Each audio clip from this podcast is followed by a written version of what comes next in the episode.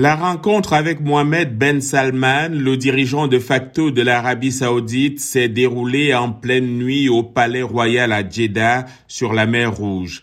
Très attendue, elle a permis d'avoir ce qui a été qualifié par un responsable américain de conversation ouverte et sincère sur des questions bilatérales et régionales.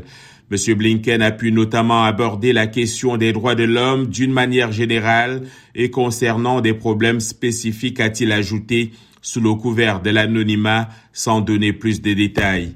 Les droits humains sont l'un des points de contentieux majeurs entre Washington et le Royaume saoudien, mais pragmatiques, les responsables américains considèrent qu'ils doivent continuer à nouer des liens forts avec leurs alliés dont le rôle sur la scène internationale se fait de plus en plus marquant. La visite d'Anthony Blinken intervient à l'heure des changements dans la région, notamment le rapprochement historique entre l'Arabie saoudite et deux ennemis des États-Unis, la Syrie et l'Iran. Hasard du calendrier, la République islamique a rouvert mardi son ambassade en Arabie saoudite.